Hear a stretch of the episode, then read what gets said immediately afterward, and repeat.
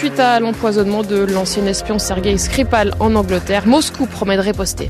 Et puis les magasins de sport Decathlon remarquent une hausse des ventes de cravaches, et cela depuis la sortie du film à succès érotique 50 nuances plus sombres qui donne visiblement des idées à certains. On vous raconte cette drôle de tendance sur franceinfo.fr.